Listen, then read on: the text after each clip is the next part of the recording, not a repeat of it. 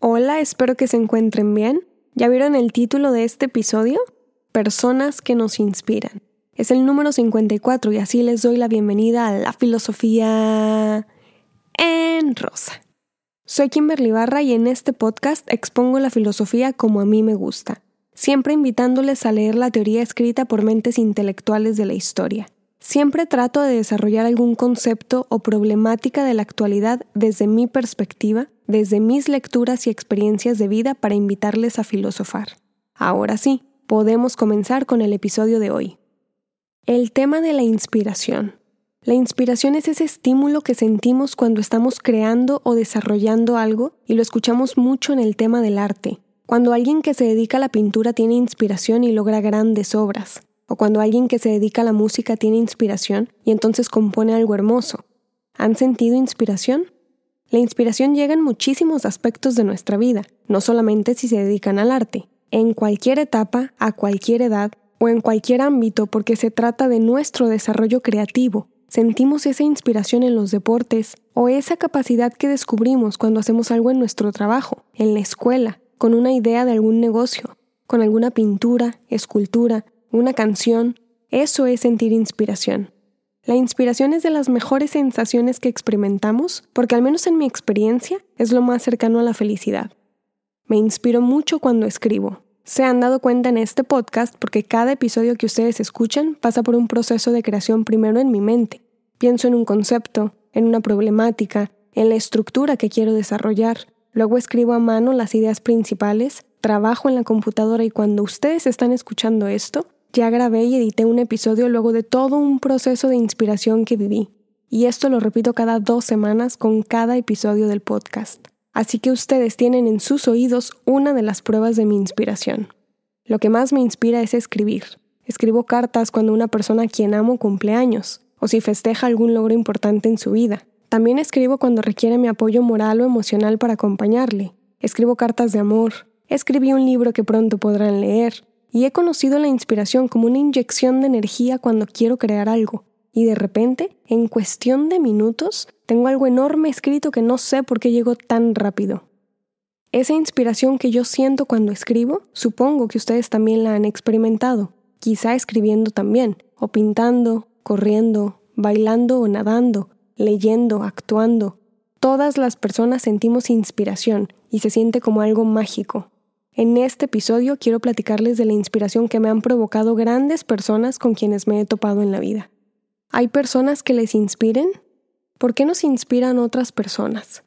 Principalmente considero que es porque somos seres humanos, somos seres sociales, es decir, tenemos millones de actividades y en muchas coincidimos.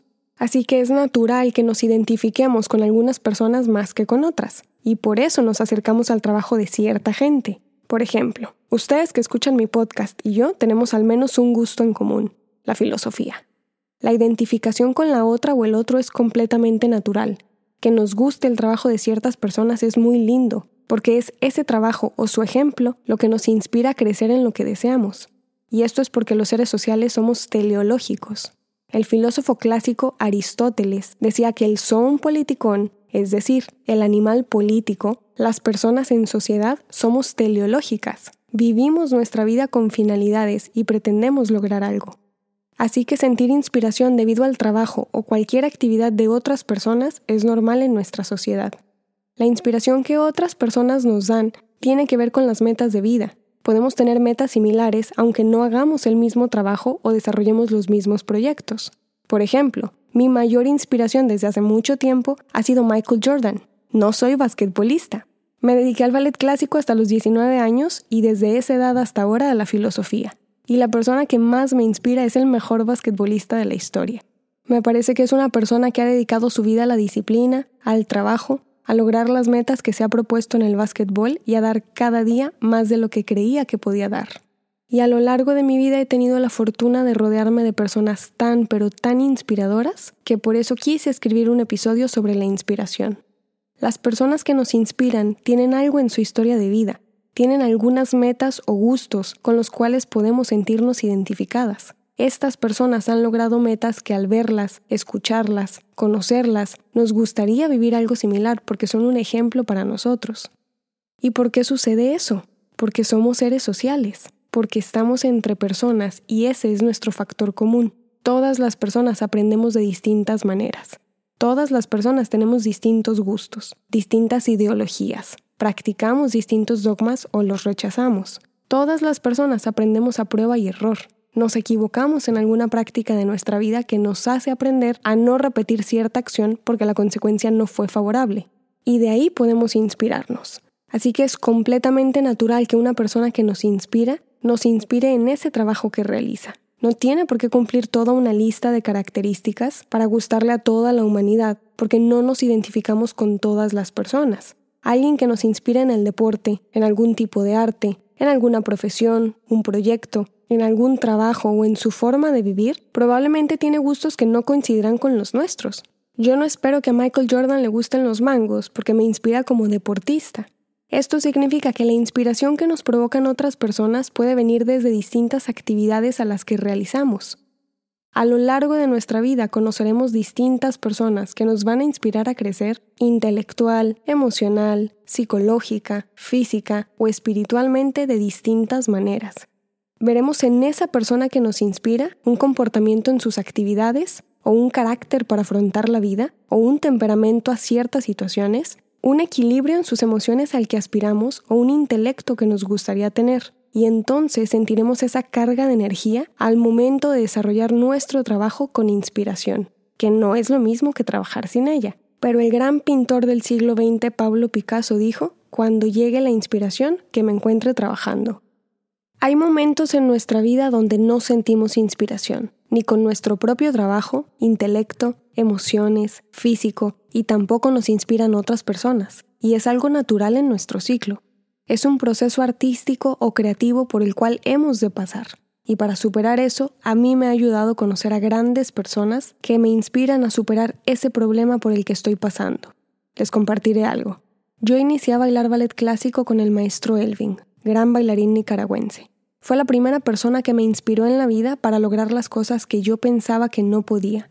Es un maestro sumamente estricto en clase. Es una persona de un carácter muy fuerte, un bailarín extraordinario, un maestro que te exige más de lo que tu cuerpo da. Y recuerdo perfectamente sus palabras en clase. El ballet es trabajo, trabajo y más trabajo. A lo largo de mi infancia comprendí que no importaba cuán talentosa fuera una persona en cualquier actividad que practicara, la vida le iba a pedir también disciplina y trabajo para lograr grandes cosas.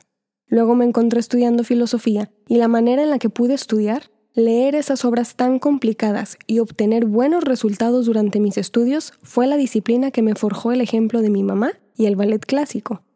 En la universidad conocí a muchos profesores que me inspiraron de una manera distinta. Tuve el gran privilegio de conocer a la doctora Queta Benítez. Hoy sigue inspirándome para convertirme en una intelectual. Al maestro Mario Lozano, profesor de lógica. Al maestro Mauricio Méndez, profesor de lingüística y hoy editor de mi libro al maestro Heriberto Pajarito, quien me enseñó bastante sobre Kant.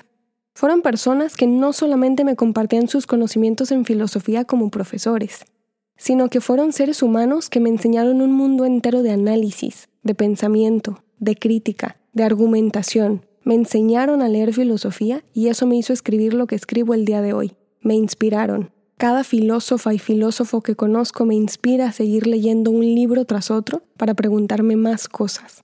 Mi familia me ha inspirado para salir adelante de las adversidades. Me inspiran a crecer en todos los ámbitos posibles. Italia me inspira a crecer emocionalmente. Les recomiendo escuchar nuestro episodio juntas titulado Psicoanálisis hoy. Ella me inspira a ir a terapia. Nicole me inspira a cuidar mi cuerpo y hacer ejercicio. Me lo recuerda simple y sencillamente viviendo su vida como le gusta. Wendy me inspira a perseverar en mis estudios con paciencia y les comparto todo esto porque estas personas que me han inspirado a lo largo de mi vida tienen algo en común.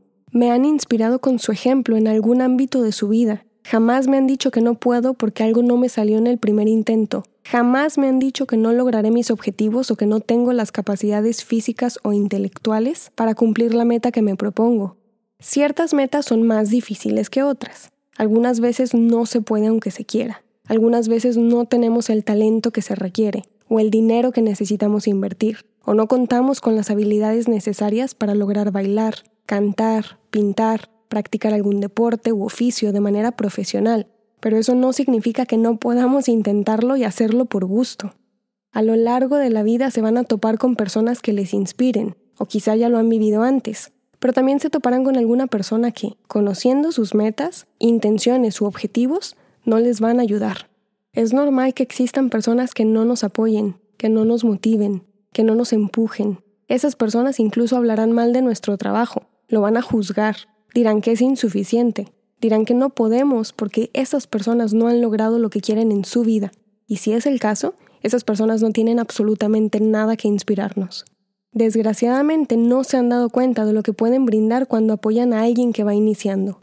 Las personas que más me han inspirado me han hecho críticas para mejorar eso que intento. Mis profesores me han dicho, debes leer nuevamente esa parte para que comprendas la lectura. Me han hecho repetir un ejercicio una y otra y otra vez hasta que me sale, para entonces decirme, ¿ves que sí puedes? Los límites también llegan con la falta de inspiración. Cuando no sentimos inspiración es muy difícil que logremos el objetivo que tenemos. Ahí nos ayuda la disciplina, que a veces sin inspiración nos hace avanzar. Para esto les recomiendo escuchar mi episodio número 12 titulado Disciplina estoica. Una persona que nos inspira es alguien que ha trabajado mucho, con mucho o poco talento, ha llegado hasta donde está porque se ha esforzado de alguna manera para ocupar su lugar e inspirarnos. Y con mis experiencias de vida puedo decirles que una persona así les apoyará, les dará una crítica para mejorar, les dirá esto no está bien por esta razón y puedes mejorarlo de esta forma.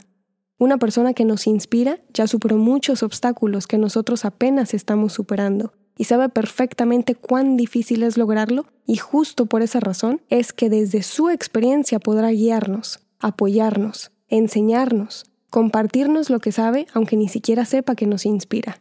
Una persona que realmente nos inspira es porque nos recuerda que somos seres que se identifican, que tenemos empatía, y esa persona para apoyar y compartir sus experiencias de manera directa o indirecta con nosotros se identifica con alguien más, con su público.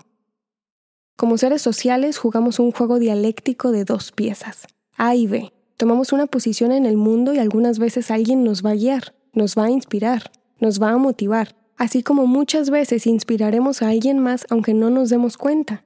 Michael Jordan evidentemente no sabe ni quién soy y me ha inspirado por años. Ha inspirado a muchísimas personas. Pensar que el día de hoy yo puedo inspirar a una persona que conoce mi trabajo es el honor más grande para mí porque es la prueba de que cada obstáculo que he superado ha valido la pena porque he compartido con alguien más lo que ya no ignoro. Y de nuestra convivencia social es lo que disfruto. Compartir con más personas lo que tengo, la filosofía me ha enseñado que la inspiración llega cuando las personas que nos enseñan y comparten su conocimiento nos hacen preguntarnos más cosas antes de pensar en responder.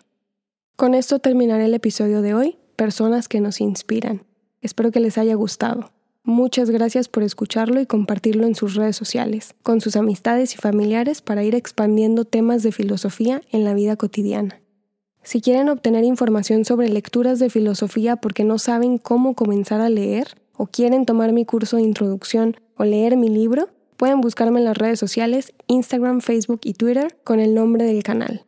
Saben que pronto habrá un nuevo episodio, un nuevo concepto e idea para compartirles la filosofía como a mí me gusta. Soy Kimberly Barra y esto es La Filosofía en Rosa.